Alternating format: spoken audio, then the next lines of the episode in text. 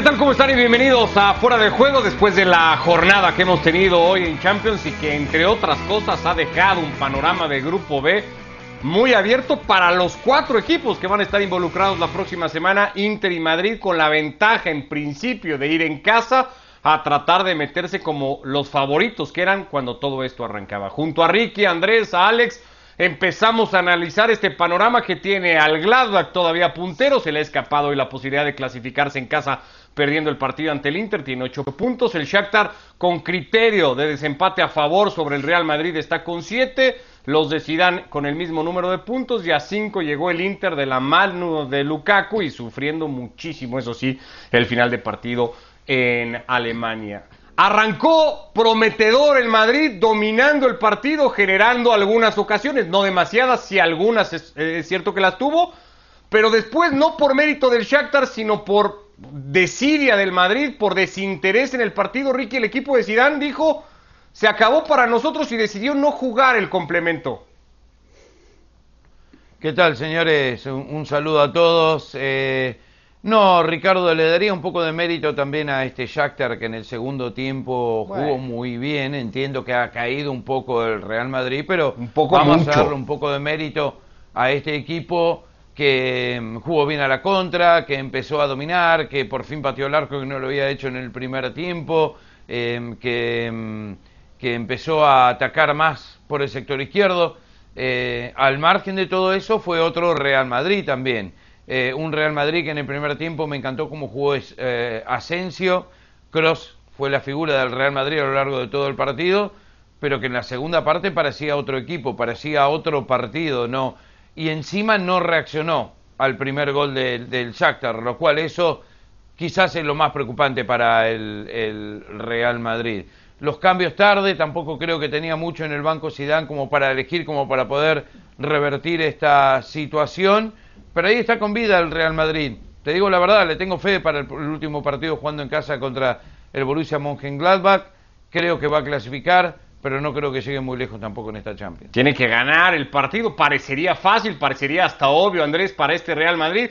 Pasa por ganar la próxima semana como local ante los alemanes. No es que necesite muchas más cosas el Real Madrid, pero para cómo está el equipo, para la imagen que ha vuelto a dejar hoy, sumada a la del fin de semana ante el Alavés, ya ni hablar de aquel contra Cádiz, lo que había sido el primer partido contra el mismo conjunto ucraniano, son muchas muestras las que ha venido dando este Real Madrid como para darnos cuenta que no es de fiar.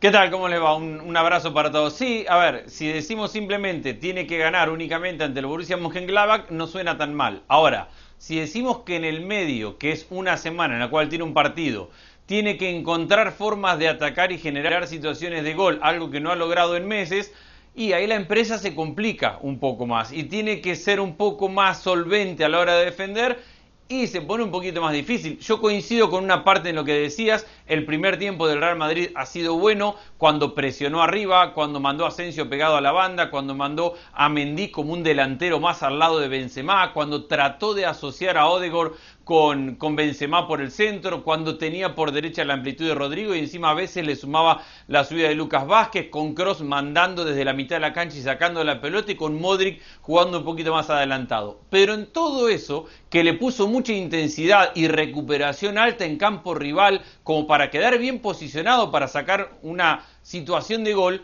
tuvo dos, el remate de Asensio en el palo y otra más que de Asensio también que le saca el arquero de un ángulo bastante incómodo para patear. El Real Madrid sigue careciendo, aún en este escenario donde parecía el partido bien planteado, sigue careciendo de caminos para poner a Benzema o a un volante o a un jugador de caragol. Si en el segundo tiempo le sumamos que empieza a cansarse el Real Madrid, que el partido se hace más parejo y que hay una jugada en la cual Dentiño viene de 10 metros y le gana a Barán, a Mendy y a Lucas Vázquez que se quedan mirándose entre los tres diciendo ¿y acá quién le pega de los tres? Y aparece Dentiño y les gana y pone el 1 a 0, a partir de ahí se le hace mucho más fácil el partido al Shakhtar porque el Madrid sigue sin encontrar caminos al gol, pero además queda expuesto para la contra y así viene el segundo gol del, del Shakhtar. Y coincido con lo que decían algunos, creo que Ricky o vos recién, este Madrid no tiene enojo, no, tiene, no, no, no, se enoja, no va con personalidad, no tiene a Sergio Ramos para empujar y ganarlo desde el alma y desde el corazón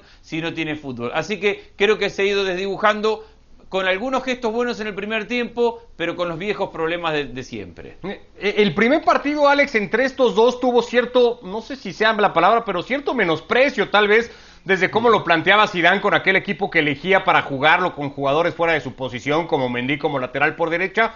Hoy no es que sea eso, pero hoy en 90 minutos, por ejemplo, decide no poner nunca a Casemiro. Una decisión también que a lo mejor al principio se entendía, no sé si conforme avanzaba el partido ya no tanto.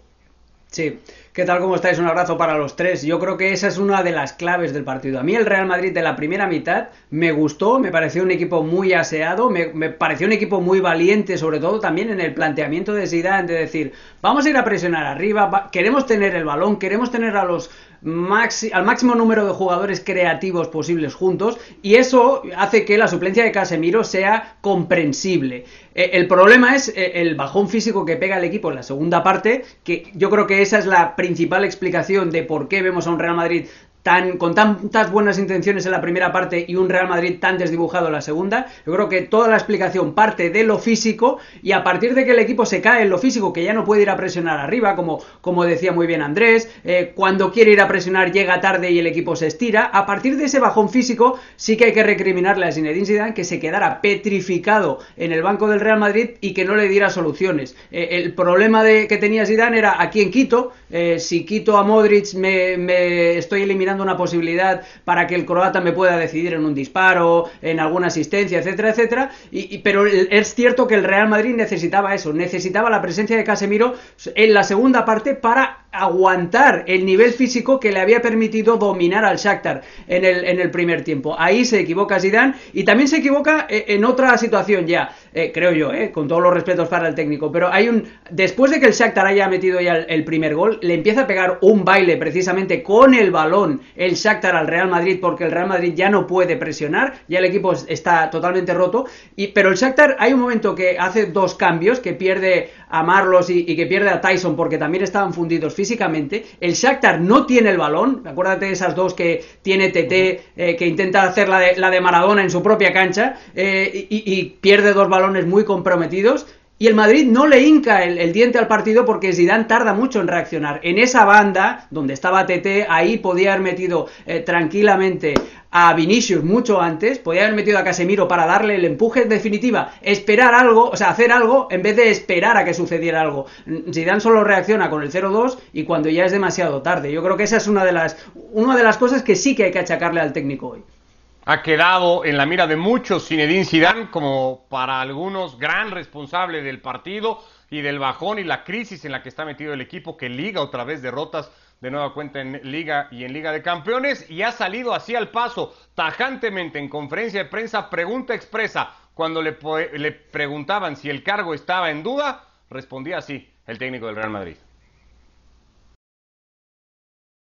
No, no, para nada, no, voy a dimitir para nada y nosotros vamos a seguir. Y la explicación es verdad que nosotros la primera parte estuvimos muy bien yo creo que merecíamos meter el primer gol. Yo creo que hubiera cambiado mucho metiendo el primer gol nosotros, porque es verdad que los, los goles suyos nos hace mucho, mucho daño, porque estábamos jugando bien eh, en el campo rival, presionando muy bien arriba, recuperando los balones. Hemos tenido bueno, dos o tres ocasiones eh, tirando postes, y, pero bueno, no ha querido entrar y luego ha sido, ha sido complicado. No, no voy a dimitir, habría dicho Zinedine Zidane o dijo Zinedine Zidane en la conferencia de prensa en Kiev, ahí en el Olímpico, después del resultado de hoy. Me siento fuerte para sacar esto adelante. Sigue dependiendo de lo que pueda hacer su equipo en un partido, Andrés, que creo ha vuelto a dejar en evidencia, no es el único, ha habido otros partidos, los tres grandes problemas o tres de los principales problemas del Madrid, que es ya no defiende bien, peor todavía cuando no está Ramos no encuentra gol, eso no lo ha encontrado hace tiempo, y luego la parte física del equipo no termina por aguantar partidos. ¿Cuál de las tres es la más importante eh, para solucionar de cara a lo que le viene la semana que viene? A ver, yo creo primero que no es momento de renunciar, obviamente, y que la pregunta busca un título para la etapa de mañana, pero está claro que a una semana de jugar, Zidane no va a renunciar en el día de hoy. Yo creo que hay un problema que tiene el Real Madrid que le encuentro difícil solución y que tiene que ver con todos los que vos planteás. Zidane es un gran gestor de vestuario, pero para que un equipo gane con un gestor de vestuario necesita tener muchos cracks en la cancha que te solucionen un partido. Zidane era un gran gestor de vestuario y el equipo con los goles de Cristiano y con los jugadores que tenía te solucionaban los partidos en la cancha por la pegada, porque el Real Madrid puede jugar mal, pero después te aparecen y te lo resuelven y eso era verdad. Cuando el Madrid no tiene todos cracks en la cancha, entonces se necesita un técnico táctico y un equipo que quiera trabajar táctico. Y, y Zidane es un gestor de vestuario y este grupo de jugadores yo no los veo con muchas ganas de trabajar en la parte táctica. Entonces lo veo al Madrid tapado, trabado en esa situación. Ahora y a una semana de esa final que tiene para seguir en Champions, lo que tiene es que encontrar la personalidad de Sergio Ramos porque no va a aprender a generar situaciones de gol en una semana, no va a aprender a defender mejor colectivamente en una semana, lo que necesita es enojo, liderazgo, vergüenza, personalidad, mostrar lo que vale la camiseta del Real Madrid y eso hasta ahora solo Sergio Ramos y en menor medida Casemiro han sido capaces de transmitirlo en una cancha de fútbol. ¿Lo puede contagiar eso Ricky eh, Zidane? ¿Se lo puede dar al grupo en una semana? En una semana, no sé, viene de dos derrotas consecutivas, ya ha perdido cinco partidos en 15, el año pasado había perdido cinco en más de 30. Eh, Zidane está en problemas con este equipo, no está respondiendo, eh, está cansado como todos los equipos y no, no le encuentra la vuelta. En una semana va a ser muy difícil, pero lo hemos visto y, quién sabe. Em, eh, la ausencia de Sergio Ramos es muy importante. Eh, porque hablamos de liderazgo, pero también hablamos de los goles de, Sergio Ramos. El empuje en las dos áreas, eh, no tiene jugadores de ese calibre y no los va a tener el Real Madrid en mucho tiempo tampoco. Al margen de todo eso creo que se puede recuperar. Creo que ha tenido muchos altos y bajos, más bajos que altos este año, eh, pero todavía está con posibilidades en, en todas las competencias. Y que le gane al Borussia Mönchengladbach de local en el último partido bajo presión no me extrañaría para nada. Así que un año atípico, difícil y confuso para Zidane que no le está encontrando la vuelta como él eh, quisiera, que en otras oportunidades le ha hecho más rápido, ahora le está costando más. Ahora puede haber una peor, Alex, porque sí estamos con, en una semana, se juega su final contra el Gladbach, pero en el Inter tiene que meterse a Sevilla eh, en un partido que puede dejar todavía más tocado ya al equipo de Zidane ante Lopetegui. Sí, pero a ver, es que es muy difícil mantener la misma regularidad en la Liga y en la Liga de Campeones. Los equipos están, menos el Bayern de Múnich, que come aparte, los equipos están obligados prácticamente a elegir en dónde, en qué competición tienen muchos más números de dejarse puntos, porque es imposible, tal como está esta temporada montada, que los equipos aguanten físicamente y que sean regulares. El Real Madrid eh, es regular en la irregularidad. Me ha hecho mucha gracia lo que decía Ricky de más bajos que altos. Digo, mira, pensaba como mi familia, que somos más, bajos que altos.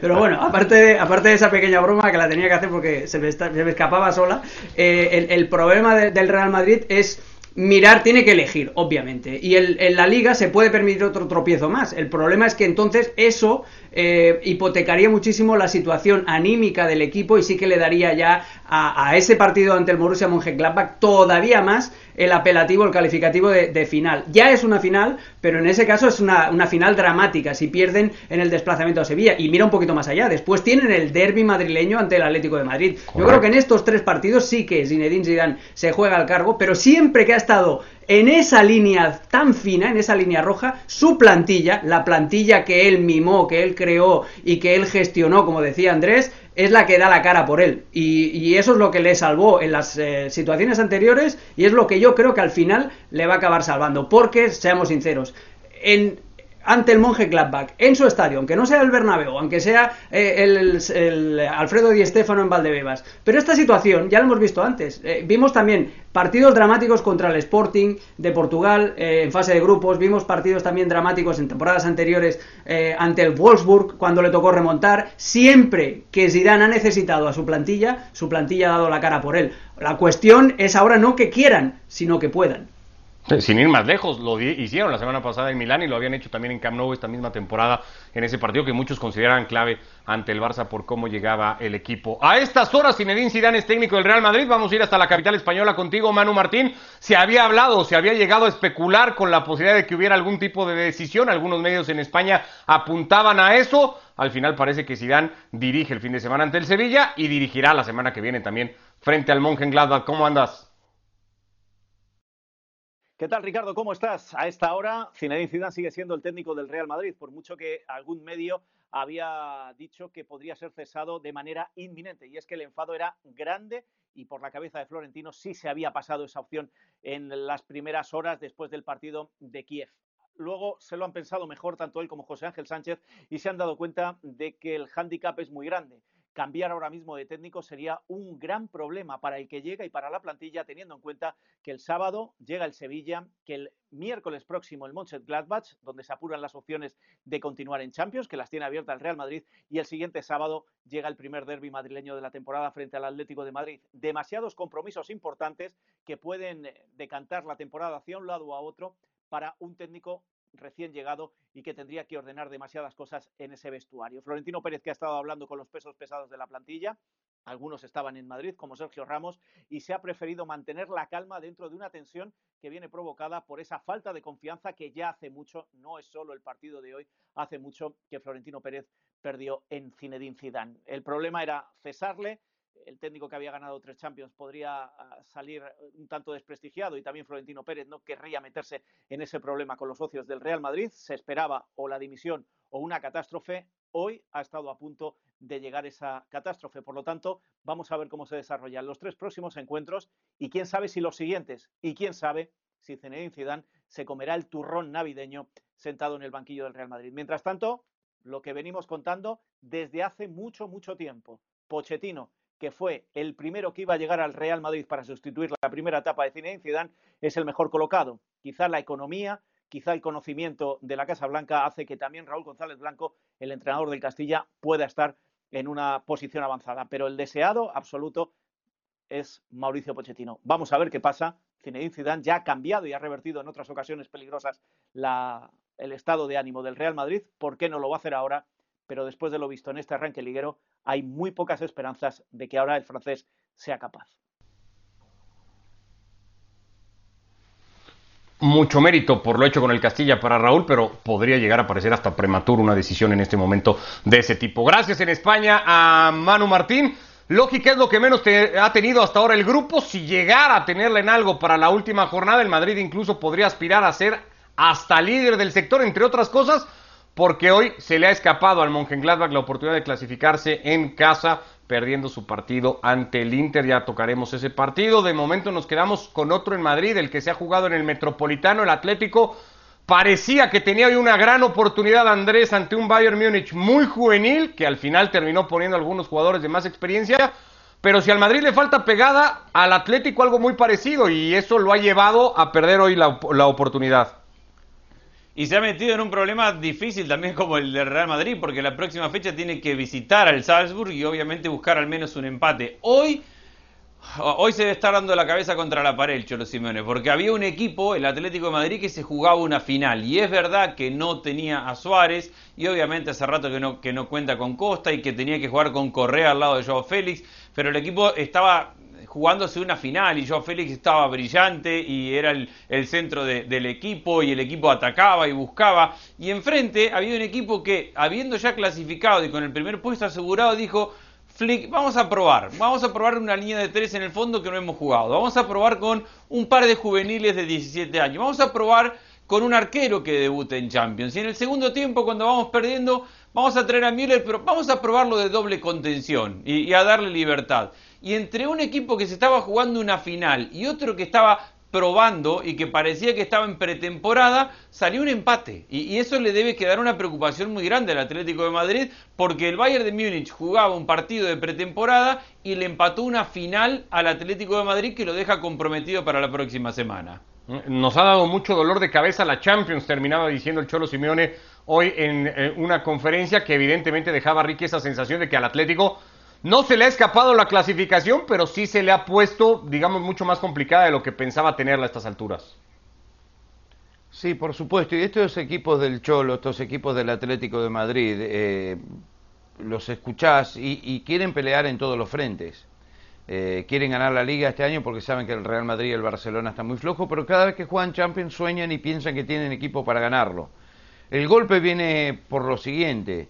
Si en casa, en un partido que tenían que ganar, terminan empatando con un equipo que le faltaba Lewandowski, que le faltaba Kimmich, que le faltaba Davis, que le faltaba Neuer, eh, Müller en el banco, Nabri en el banco, sí, eh, Goretzka, o sea, le faltaba más de medio equipo a este Bayern Múnich y empató. Entonces tienen que pensar que están lejos, porque el Bayern Múnich es el equipo contra quien eh, te medís. Bayern Múnich con todos esos jugadores le hizo 8 al Barcelona. Yo entiendo que faltó Suárez, pero hoy era un día donde Joao Félix había que aprovecharlo porque estaba intratable, eh, era magia pura con la pelota. Eh, el gol merecido, las jugadas contra la línea, los espacios que generaba, y sin embargo, si no era él, no era nadie. Y, esto es lo que lo tiene que preocupar al Cholo jugando de local. Eh, un punto lo salva desde el punto de vista que ahora por lo menos dependen de ellos mismos y no de otro resultado, que eso hubiese sido mucho peor. Pero si lo comparás a que quieren ganar la Champions, o ser grandes protagonistas en los Champions y empatás con el prácticamente Bayern Munich B, es ahí donde se tiene que, agarrar la cabeza el Cholo. Digamos que a estas alturas, no por hacer menos el resultado contra el Barça, que tiene todo el mérito, pero en el momento en el que estaba el Barça, Alex, el Atlético ha tenido dos grandes pruebas en la temporada. Una la perdió 4 a 0 ante el equipo protagónico del Bayern Múnich y otra ante el juvenil, el mismo equipo alemán, la terminó empatando. No superó ninguna de sus dos hasta ahora. Y te, estás olvidando de que fue incapaz de hacerle un gol en 180 minutos al Lokomotiv de Moscú. Que, esa es otra. Eh, eh, y ese es el, el Lokomotiv de Moscú, es el nuevo Karabakh. ¿Os acordáis del Karabakh que hace un par de temporadas también le arrancó dos empates al Atlético de Madrid? Y eso acabó precipitando que el equipo del Cholo acabara en, Europa League. Al final, al final, el Atlético de Madrid, gustándome muchísimo como me gustó hoy, porque es cierto, estábamos hablando con Andrés antes en un Instagram Live y daba la sensación de que, de que Hansi Flick estaba haciendo la pretemporada de la ICC, de la International Champions Cup, esa que vemos que, nos vuelven locos a todos los narradores y comentaristas porque eh, hace combinaciones totalmente extrañas para probar o que estaba haciendo un amistoso en el Fútbol Manager. Eh, eh, esa es la frustración real del Atlético de Madrid. Pero fijaos en lo que hablábamos antes, eso entronca también con lo que decíamos de la incapacidad que tienen por esta plantilla, no por esta plantilla, perdón, por esta temporada tan rara y por esta situación del COVID, no hay un equipo, aparte del Bayern de Múnich, que sea capaz de competir eh, con regularidad e imponiendo condiciones a todos sus rivales en Europa y en su liga doméstica. Eso es imposible. Y el Atlético de Madrid, que en, España está haciendo unos registros increíbles, que solo le han metido dos goles, que eh, está jugando bien con ese cambio de sistema, se encuentra que se encalla contra eh, equipos en la Champions porque tiene una rotación mucho más baja que cualquier otro equipo de estos que compiten o que intentan competir. El Atlético de Madrid siempre juega con los mismos y eso le va muy bien en la Liga Española, pero le falta un poquito más de, rotación, un poquito más de variedad eh, cuando se enfrenta a, equipos en la Champions. No creo que lo del, lo del Bayern hoy es simplemente una demostración de poder, de decir, incluso con juveniles somos capaces de competir, pero estoy con lo de Andrés. Está el equipo del Cholo Simeone ahí para pegarse cabezazos porque eh, han desaprovechado una oportunidad tremenda y cuidado con el partido en Salzburgo. Sí, eh, con un empate les vale, pero el equipo de Jesse March eh, es mucho mejor equipo de lo que sus resultados dicen. y, para muestra los 180 minutos que jugaron contra el Bayern Múnich, donde seguramente merecieron mucho más de lo poco o nada que terminaron llevándose de esa serie completa ante el conjunto alemán. Es el panorama del grupo A, pasamos al grupo D, que hoy ha visto clasificarse a Liverpool, que había tenido que esperar la jornada pasada por la sorpresiva hasta cierto punto derrota en casa ante el Atalanta. Hoy no ha fallado frente al Ajax, un gol de Curtis Jones en una jugada en donde tiene todo que ver Onana, un centro espantoso en el que se termina techando el guardameta holandés. Le da el boleto a los de Jürgen Klopp, un boleto que le viene muy bien, Andrés, lo habías destacado más temprano, por lo que va a ligar de partidos el conjunto de Liverpool. Sí, porque, a ver, tiene que ver con todo lo que venimos hablando de lo que le está costando la temporada a los equipos. A ver, Liverpool tiene ahora partido con el Wolverhampton el fin de semana, obviamente sin Raúl Jiménez. Después le toca cerrar la semana que viene Champions contra un rival menor que ya no está peleando por nada y, poder administrar y jugar con suplentes. Después le toca un partido contra el Fulham, uno de los equipos más vulnerables que tiene la Premier League, y después tiene que jugar contra el Tottenham de Mourinho. Es decir, tiene más de una semana para recuperar lesionados, para administrar minutos, para darle tiempo a los jóvenes que jueguen y, descanso a los más grandes. Tiene el escenario ideal, Klopp, no sé si ideal, pero de lo mejor que le puede pasar en este momento de la temporada. Así de significativo era poder ganar en el día de hoy para quitarse de encima la Champions. Esa ha sido una obsesión no de Liverpool, de todos los equipos grandes, ver en qué momento te la podés quitar de encima para hacer lo que está haciendo el Barcelona, para hacer lo que hace la Juventus, decir, descansemos jugadores, administremos, trabajemos en, la semana, pero no nos desgastemos tanto en partidos. Y la victoria de hoy le permite eso, no desgastarse tanto en partidos.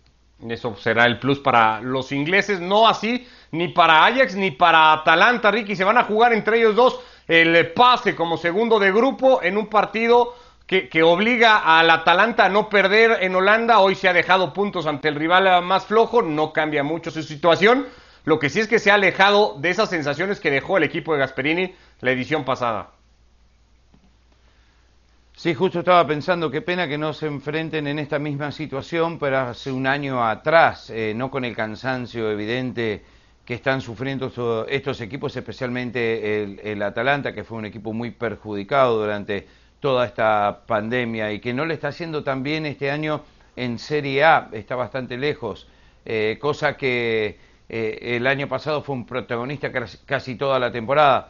Pero igual el año pasado estuvo en una situación mucho más crítica para poder pasar el, grupo y terminó siendo el equipo Cenicienta, terminó siendo el equipo que todos querían eh, ser hincha, porque nadie podía creer que esta Atalanta en su primera participación podría llegar tan lejos y de la forma que lo hizo, como estaba jugando. Eh, de cualquier forma, estos dos equipos juegan muy bien, eh, pero está para cualquiera. Acá es muy difícil elegir uno, porque el Ajax es el único equipo desde mi punto de vista que siempre fiel a su filosofía de juego. Un equipo holandés que ya llegó, cómo, en qué posición está. Ya llegó en este escenario la pasada temporada en casa ante el Valencia, se jugaba el pase a octavos y ahí terminó perdiendo el 1 a 0 y quedó eliminado apenas en fase de grupos. El grupo C deja pocas cosas, creo. El Porto sabía que el empate lo clasificaba ante el Manchester City. Ha jugado a buscarlo, aunque dando mucha iniciativa. Y si no es por Marchesín, por ahí contaba otra cosa. El resultado le anulan un gol al equipo de Guardiola, que se mete primero de grupo sin mayores eh, sobresaltos. Aquí está la clasificación de ese grupo. Queda con el City con 13, el Porto con 10, ambos clasificados. Olympiacos y el Olympique Marsella van a buscar el lugar a Europa League en la última fecha. Le damos un repaso rápido a lo de mañana, Alex. Todo está centrado, me parece, en Old Trafford, porque es el partido con más juego, con más morbo, evidentemente, para ver si el Paris Saint-Germain es capaz de librar otra muy dura. Ya lo hizo la semana pasada, ahora lo tiene que hacer de visita ante el Manchester United. Y lo tiene complicado porque el Manchester United es especialista en complicarle la vida a los grandes. El Manchester United, lo llevamos diciendo desde que llegó Solskjaer, es un equipo mucho más contragolpeador, se siente mucho más cómodo cuando tiene un rival que tiene la responsabilidad y las ganas de, de tener la pelota y de atacar, y eso al United le va muy pero que muy bien. Y además hay un componente emocional que también juega siempre, que es la venganza de Edinson Cavani, eh, que además viene de marcar dos goles y de darle la vuelta al partido ante el Southampton. Va a ser un partido muy, pero que muy intenso. Y yo me imagino eso, al Manchester United, además con la situación en la clasificación que tiene, el Manchester United se puede permitir el, lujo de decirle al, Paris Saint Germain, ven, atácame y ya hablaremos al contragolpe. Me imagino así el partido y me imagino a los de Solskjaer sacando tajada precisamente de todo este escenario que estamos pintando. Tú ya planteabas, Andrés, la semana pasada que lo iba a tener que plantear muy distinto Solskjaer, porque hay que ver también cómo lo va a defender ante el Paris Saint-Germain. Sí, pero a ver, para continuar con lo que dice Alex, son dos equipos que tienen como principal fortaleza el contragolpe. Y la ventaja la tiene el Manchester United por dos motivos. Tiene tres puntos más y juega en casa. Claro. Entonces, si hay uno que se puede dar el lujo o el gusto de ir al escenario que más le conviene, es el equipo de Solskjaer, porque el otro está necesitado de ir a buscar el partido. ¿Qué más le destacas a la jornada, Ricky, además del descanso que volverá a tener Lionel Messi? Bueno, que de a poco lo sacan cada dos o tres partidos para que el Barcelona se vaya acostumbrando cuando en enero diga que no va a renovar su contrato. Es lo único que puedo pensar. Pero el partido del City, el United contra el Paris Saint Germain va a estar muy, pero muy bueno. Sí, eh, ahí se centra casi todo el interés. No está mal el del Sánchez Pizjuán entre Sevilla y Chelsea para definir liderato de grupo, aunque los dos llegarán aparentemente relajados y el equipo de un Dortmund Lazio. Con, con, algunas bajas así, ese Dortmund Lazio también puede ser un muy buen partido. Nos vamos de esta edición de Fuera de Juego. Acá lo platicamos todo mañana. Gracias, Ricky, Andrés, Alex. Abrazo para todos. Chao.